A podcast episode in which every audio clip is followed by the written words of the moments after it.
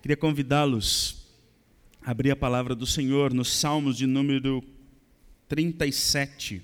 Salmo 37 é um salmo precioso. Nós não vamos fazer exposição dele, apenas de, um, de uma parte pequena dele, a partir do versículo 21 ao 25. Salmos 37. Estamos numa série de mensagens sobre uma, parte, uma série mais temática. Né? Fizemos uma série de exposições bíblicas em Tiago, e agora uma série onde estamos tratando de alguns temas pertinentes do nosso tempo. É, chamamos essa série de Em Busca de Sentido para a Existência. E falamos dessa busca do coração humano no domingo anterior e que ela só vai ser saciada de fato em Cristo Jesus. Fora dele, só encontremos caminhos, labirintos, cisternas rachadas e lamaçais né? de pecado. A fala hoje é sobre fracasso. Pensei em falar sobre fracasso porque, antes de falar das outros dramas contemporâneos, porque é o modo com que lidamos com fracasso é que evitaremos ou aprofundaremos em outros dramas para frente. É, Salmo 37, versículos 21 ao 25. A palavra do Senhor diz: Que o ímpio pede emprestado e não paga. O pastor Joer, eu sempre lembro dele, desse texto, porque ele diz que carimbou os livros dele, da biblioteca dele, com esse versículo. Né? O ímpio pega emprestado e não devolve. O justo, porém, se compadece e dá.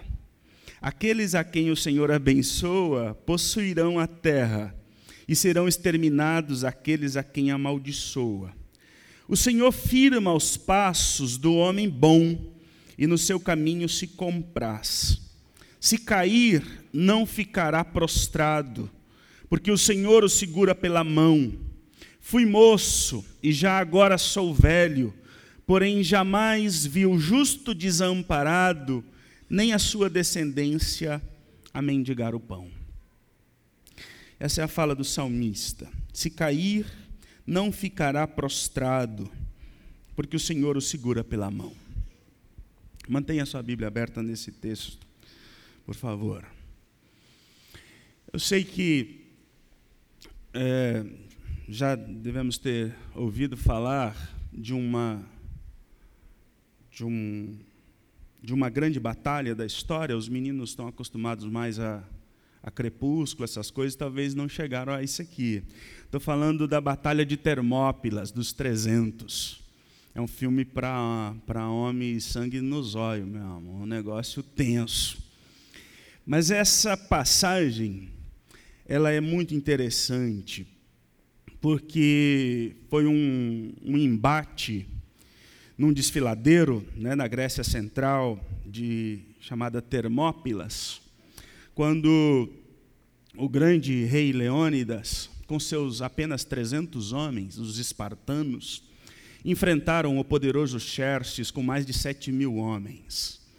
E foi um, um tempo pesado, porque o exército de Xerxes vinha as narrativas mostram que por onde eles passavam, eles detonavam ou destruíam currais inteiros de animais, eles comiam, eles devoravam lavouras inteiras de plantações, uh, eles eram aterrorizantes, eles secavam piscinas de água para matar a sede, eles eram ferozes, por onde passavam era um tormento. E esses sete mil homens são enfrentados ou são barrados numa, numa baixada, numa encruzilhada, num, num lugar de uma passagem estreita, eles são, eles, eles vão ser em, confrontados com os espartanos, comandados por Leônidas, apenas 300 homens. Mas o rei eh, Leônidas é traído por um dos seus homens que queria lutar ao lado dele mas ele não permitiu que ele lutasse, não o viu como um lutador à altura para lutar junto com ele na batalha. Então, esse camarada vai sair por trás e vai entregar a estratégia de confrontar o exército poderoso ali naquele lugar. E por isso, só por isso, os sete mil homens de Xerxes venceram a batalha contra os 300 homens. Mas não foi uma simples vitória. Porque os 300 homens, eles se entregaram de certo modo a essa batalha que a história conta que era assustador, aterrorizante, o modo com que esses 300 homens chegaram próximos de vencer os sete mil homens, porque eles lutaram com a alma, com o coração na ponta da espada. Eles se deram de um modo extraordinário. E hoje, nesse lugar, tem um, uma, uma, uma inscrição, um monumento de homenagem. Nesse lugar onde os sete mil homens venceram os trezentos, tem um, um dizer: digam aos espartanos, estranhos que passam, que aqui obedientes às suas leis, nós jazemos. Era a mensagem que eles mandaram de volta, que eles mandaram para o seu povo, que eles mandaram para suas mães. Homens que lutaram por amor ao seu exército de uma certa maneira extraordinária. O que se diz da batalha de Termópilas é que tem derrotas que são mais importantes que vitórias. Essa é a fala dessa batalha aqui de um exército pequeno, comandado por um único homem, que foi traído, mas que com 300 homens fez um estrago tão grande com 7 mil homens, muito bem armados, muito bem comandados, que a lição da batalha de Termópilas é que tem derrotas que são mais importantes que as vitórias. É muito interessante essa fala, esse episódio, e aí tem dois filmes disso, e tem, tem muita literatura que se escreveu sobre isso de que a questão não é não é a derrota em si. Todos nós enfrentamos derrotas na nossa caminhada, todos nós fracassamos em certa medida. A questão é como nós enfrentamos essas batalhas. Se foi com moleza, se foi com uma luta é, sem coragem, aí a derrota é vergonha mesmo. Mas se foi uma, uma derrota com sangue, com entrega, com, com paixão, com verdade na luta, não tem por que se humilhar. Né? Quando pensamos em fracasso, a gente precisa discutir o que é então fracasso. Se tem, se tem derrotas que são equiparadas ou se sobrepõem a, a vitórias, o que é o fracasso? O dicionário vai dizer que fracasso é o insucesso, é um malogro, né, uma má sorte. E fracassado é aquilo que ninguém quer ser. É um exemplo de alguém que de alguma coisa que você não quer ser. Na prática, fracasso é, é não atingir metas.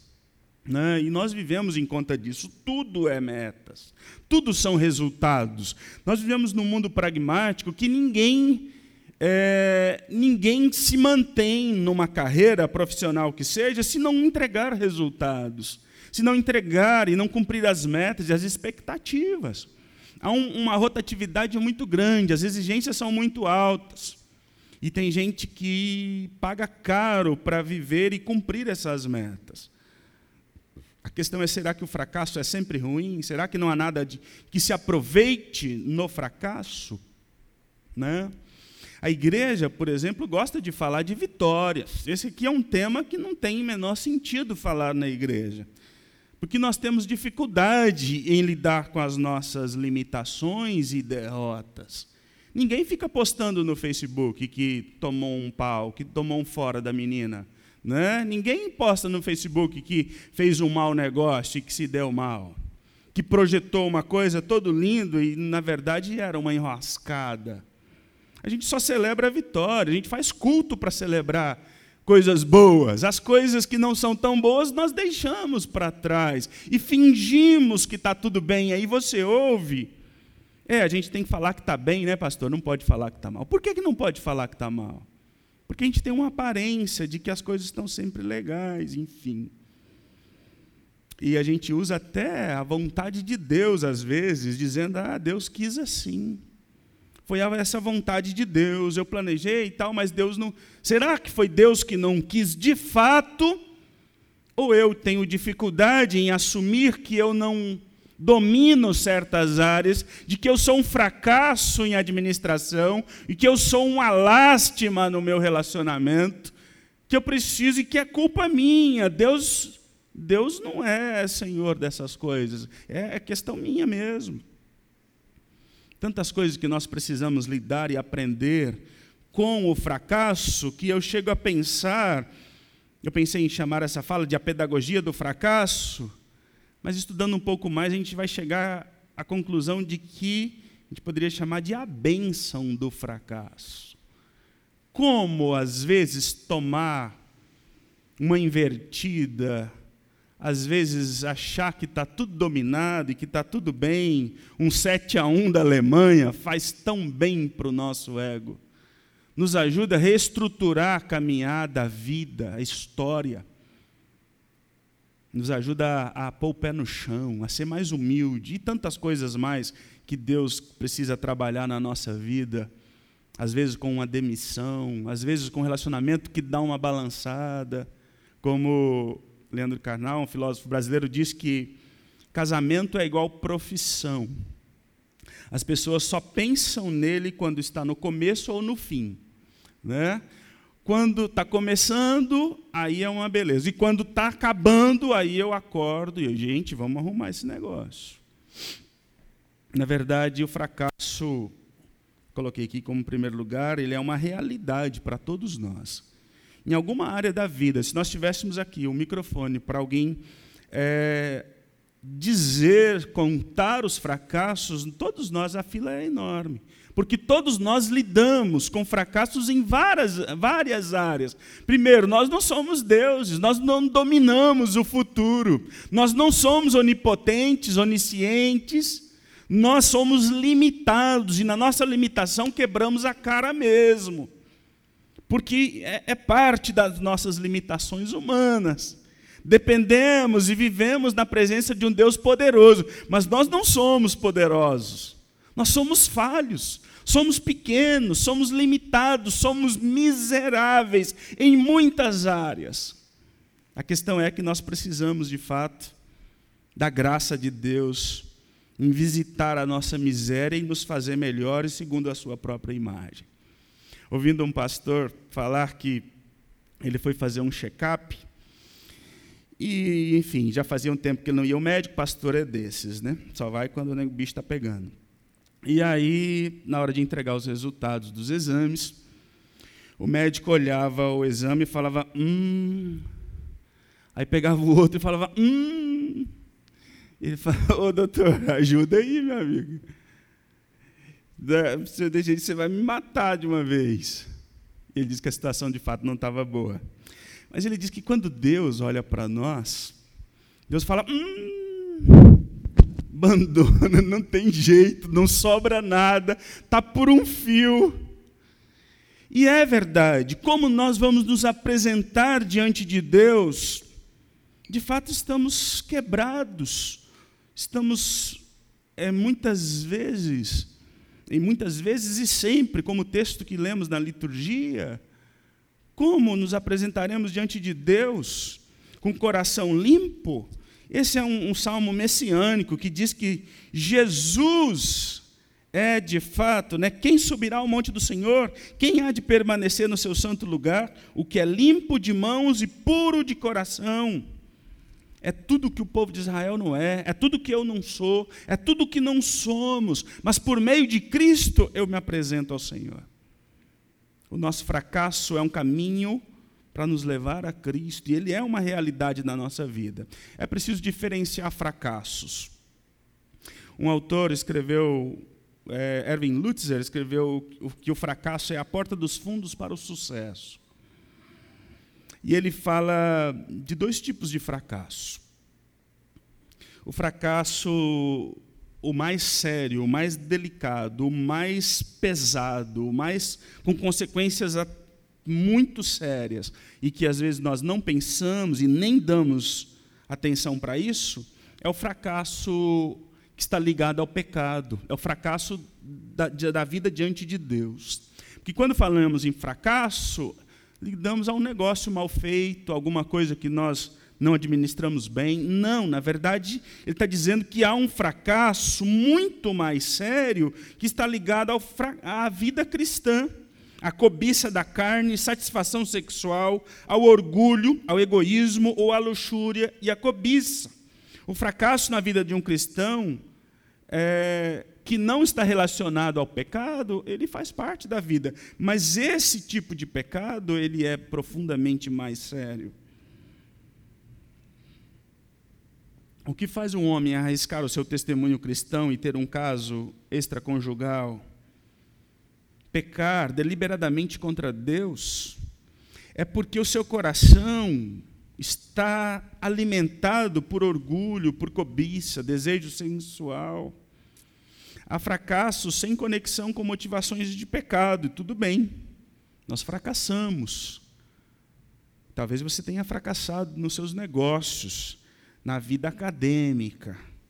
Tem gente fracassando no vestibular há anos, em outras áreas da vida. Mas isso são outras histórias. Né? Às vezes fazemos negócios nem um pouco inteligente.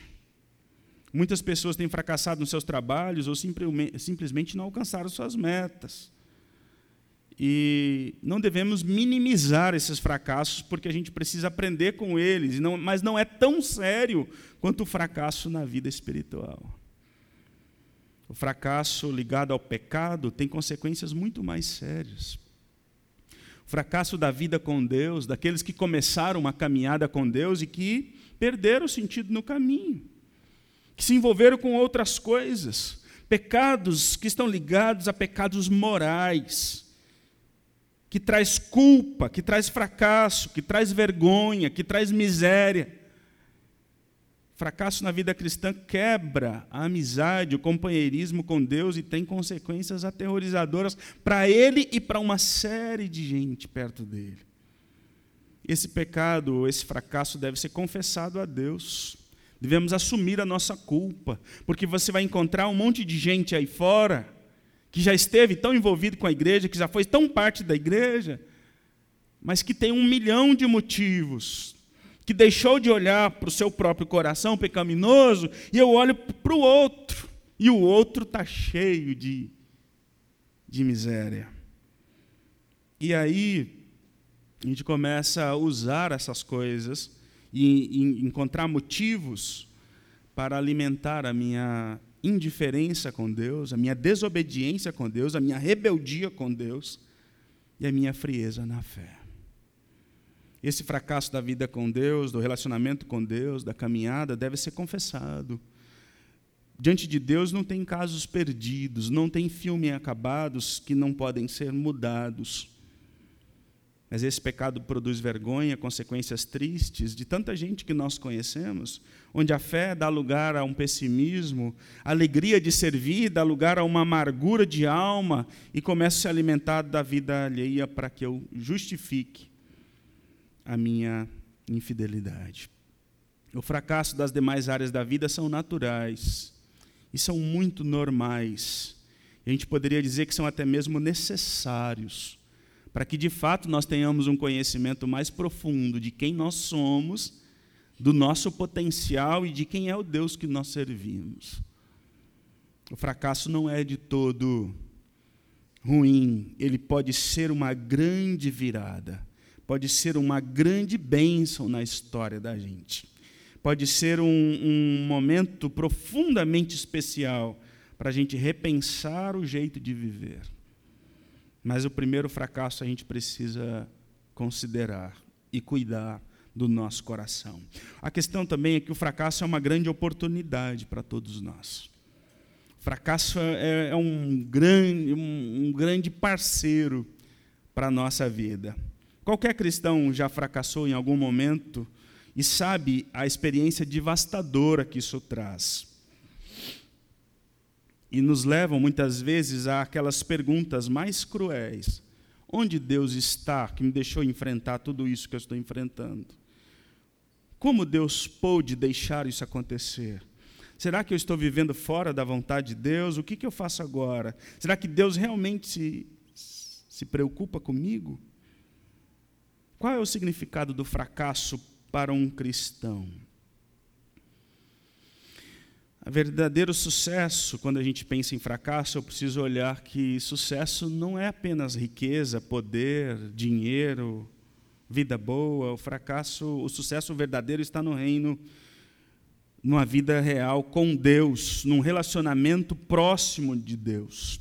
E o fracasso é uma oportunidade para que eu mergulhe numa vida nova de relacionamento com Deus, como diz James Packer, que nós fomos trazidos ao ponto de onde podemos e devemos obter as prioridades mais importantes de nossa vida, de uma forma melhor definida. Devemos olhar para a nossa vida como um ambiente carente da graça de Deus, de que de fato precisamos da mão dele para a nossa vida. Ele diz aqui que é trágico que muitas vezes tanto de nossos dias pareçam tirar a atenção do que era e é, e sempre será a verdadeira prioridade para todo ser humano, que é conhecer melhor o seu Deus como as bênçãos, os sucessos, os frutos do nosso trabalho tiram de nós a alegria de clamar a Deus, de orar ao Senhor, de, de desfrutar da presença de Deus.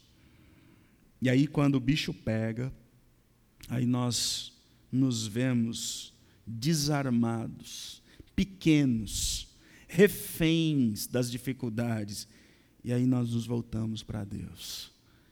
E aí o fracasso ou a derrota cumpriu o seu papel de nos fazer dependentes de Deus.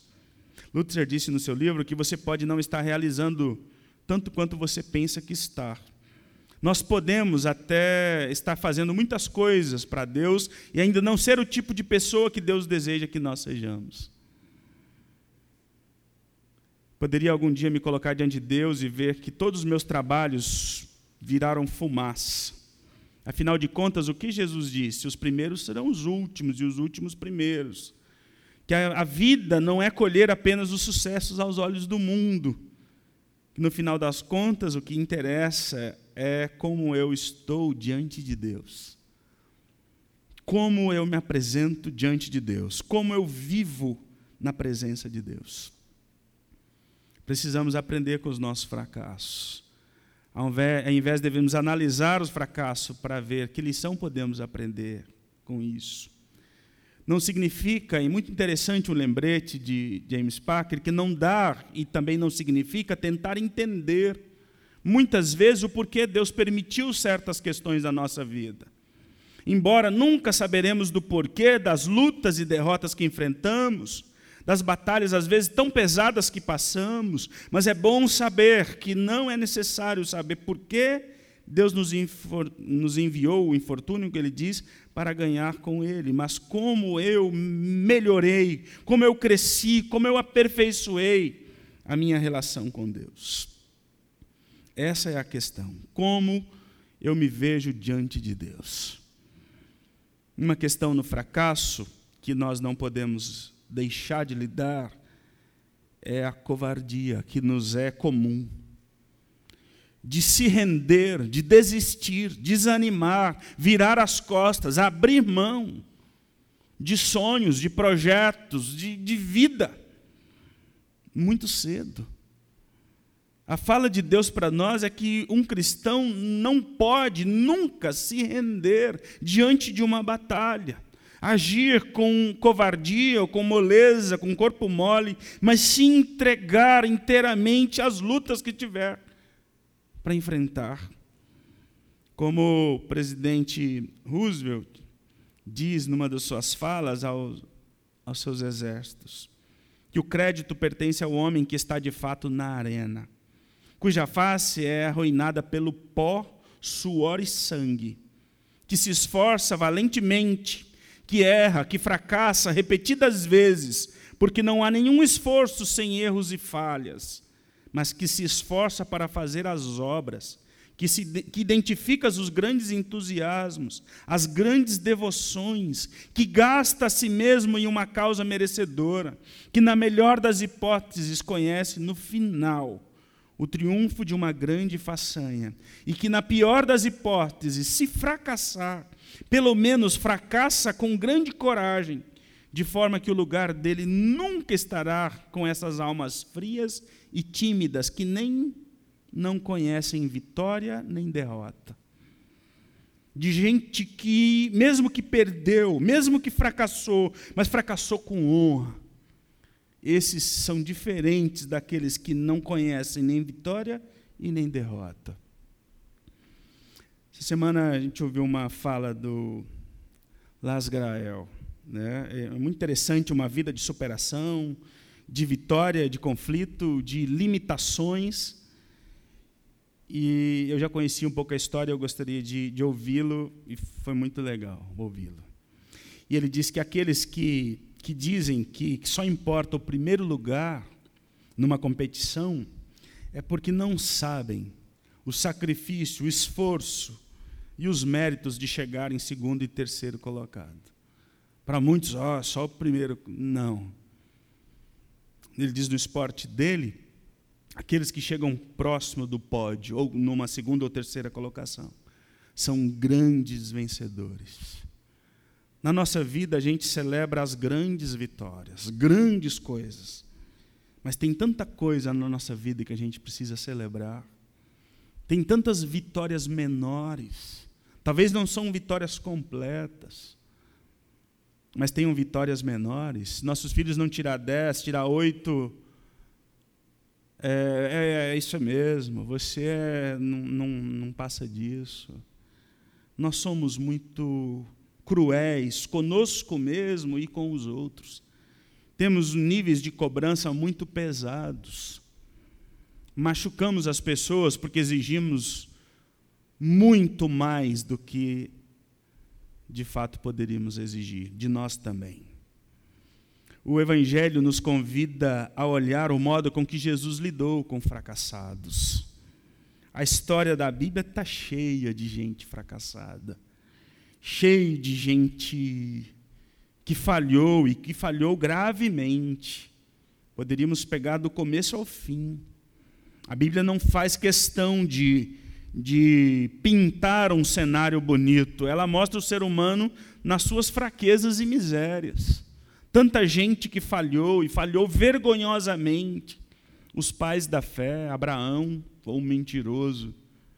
O rei Davi nem se fala um homem cruel para protegê-lo do seu próprio pecado, ele trama a morte do seu próximo. Jacó era um espertalhão que vivia, que crescia na sua vida pisando a cabeça dos outros, levando vantagem em tudo, como muita gente, como muita gente que cresceu que fez a sua história, que fez seu patrimônio, o seu nome, dando tombo nos outros. Está cheio disso. Parece que no nosso país é vantagem. Parece que ser esperto no nosso país é. A ideia de um bom vendedor, por exemplo, é aquele que consegue vender um negócio que vale mil reais, se consegue embrulhar o camarada e empurrar por dez mil. A ideia do Evangelho de Cristo Jesus, ele lidou com Pedro, um homem fracassado, um homem que traiu o seu mestre. E ele o convidou a recomeçar a sua vida. A deu uma outra chance, e é o que ele faz conosco sempre. Esse é o Evangelho. De gente que já pisou na bola, de gente que fracassou talvez várias vezes.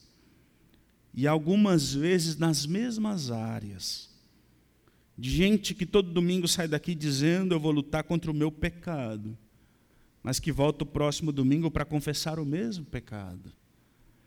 De gente que muitas vezes já prometeu ser diferente, viver de forma diferente dentro de casa, mas que é um fracasso constante de promessas não cumpridas, expectativas não alcançadas de gente que enfrentou, por exemplo, um divórcio e é tão pesado, é tão aterrorizador para ele, eles, casal e, e família, filhos nem se fala. Ontem falando para a oficina de casais, de pais e filhos, ex-casais, né? E a gente vê o quanto o divórcio destrói a vida das pessoas. E aí como recomeçar uma história? No caso do divórcio, a psicologia e, e, o material que a gente tem, que a gente usa nas oficinas, pede que as pessoas considerem esse tempo para se reconstruir e recomeçar a sua história só depois de dois, de dois não, de três anos. De três anos. Mas o que a gente vê são pessoas que no próximo mês ou semanas já está começando uma nova história e está começando do mesmo jeito. E aí aquela frase que nada muda se nada muda. Se eu não mudar de vida, eu vou repetir erros e erros e erros. A questão não é fracassar. O problema não é o fracasso. O problema é como eu lido com o fracasso. Como eu recomeço a minha história. Como eu reconstruo a minha caminhada com, com meus erros. A questão, queridos, é, o texto diz para nós, né? Se cair, não ficará prostrado, porque o Senhor o segura pela mão. Fui moço e já agora sou velho, porém jamais vi o justo desamparado, nem a sua descendência mendigar o pão. O salmista olha para a sua vida. Eu gosto do versículo 25, porque o salmista olha para a sua história. E ele faz uma autocrítica, uma autoavaliação. Desde a sua mocidade, desde a sua vida. Eu fui moço, Agora eu sou velho, ou seja, a minha vida inteira passa como um filme diante de mim, e eu sei que Deus nunca me deixou. Jamais eu vi o justo, nem eu mesmo, eu sou testemunha disso, desamparado e nem a sua descendência mendigar o pão, envergonhado, faminto, abandonado, fracassado. Por quê? Porque Deus levanta o caído. É muito interessante a fala do salmista, porque ele Nota as fases da vida. Quantas coisas nós lidamos na caminhada, na nossa história. Quantas lutas enfrentadas, quantas batalhas que nós lutamos. E algumas nós fomos surpreendidos pelo fracasso, pela derrota. Mas onde Deus estava nesse tempo, Ele estava sempre presente. O Senhor levantará, é a fala aqui, o Senhor é esse que nós servimos, que age com misericórdia, que nos convida para recomeçar a nossa caminhada com Ele. Você não está liquidado ou acabado só porque fracassou, queridos. Você só não pode se render, você só não pode desistir da batalha. Com a força de Deus é tempo de reconstruir, de pegar os cacos ir adiante de ser diferente, de viver de uma forma nova, de um jeito novo de vida. Para isso eu peço, eu clamo, eu suplico a força de Deus para eu poder ir além. Ele vai me ajudar, com a fé nele, de que eu não luto sozinho, de que os meus problemas não são só meus, que eu posso pedir ajuda. As coisas podem ser diferentes. Deus pode construir um novo jeito de vida. Isso chama perseverança. É uma palavrinha profundamente importante para nós, para a gente não desistir dos nossos projetos, para a gente não desistir dos nossos sonhos, para a gente não desistir de nós mesmos, para a gente não desistir do outro, para a gente não desistir da nossa fé em Deus. Eu preciso perseverar. Perseverar é suportar a pressão debaixo da luta é lutar até o fim. A realidade do fracasso não deveria nos surpreender, queridos. Deus tem coisas importantes para nos ensinar no meio dos fracassos. E o verdadeiro sucesso que conta para a eternidade é o modo com que eu me relaciono com Deus. Achei interessante alguém dizer que o fracasso e o sucesso se conversam, eles andam juntos, eles são parceiros, eles são aliados. E às vezes são tão próximos que nem sequer a gente consegue diferenciá-los.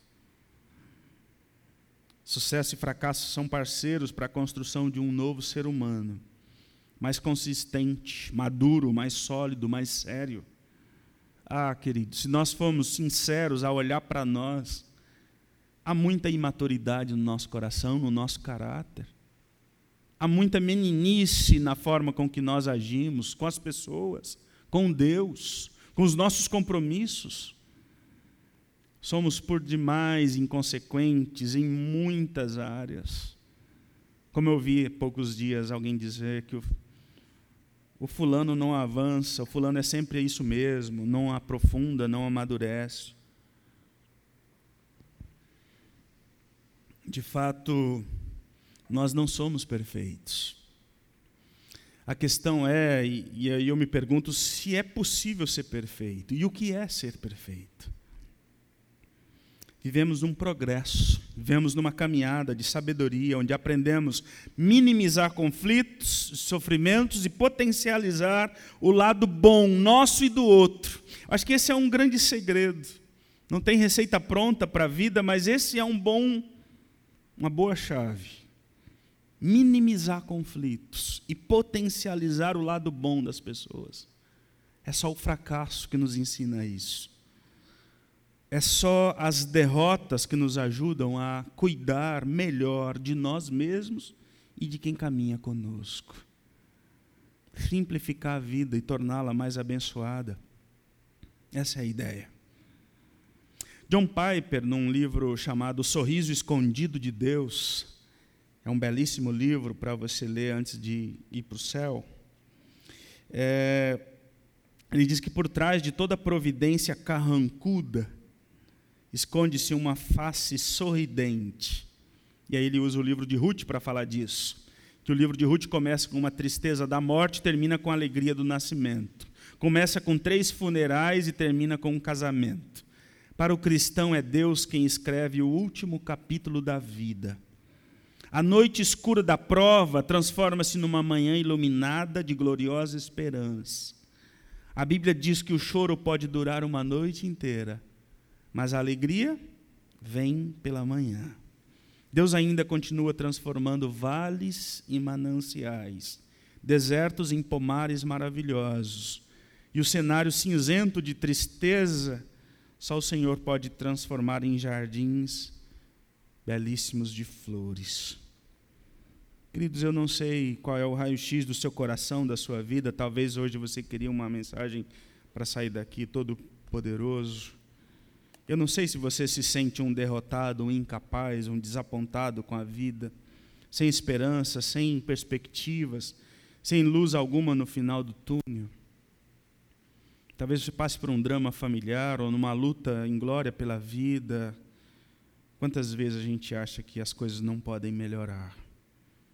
Quantas vidas paralisadas no caminho, quanta gente quebrada.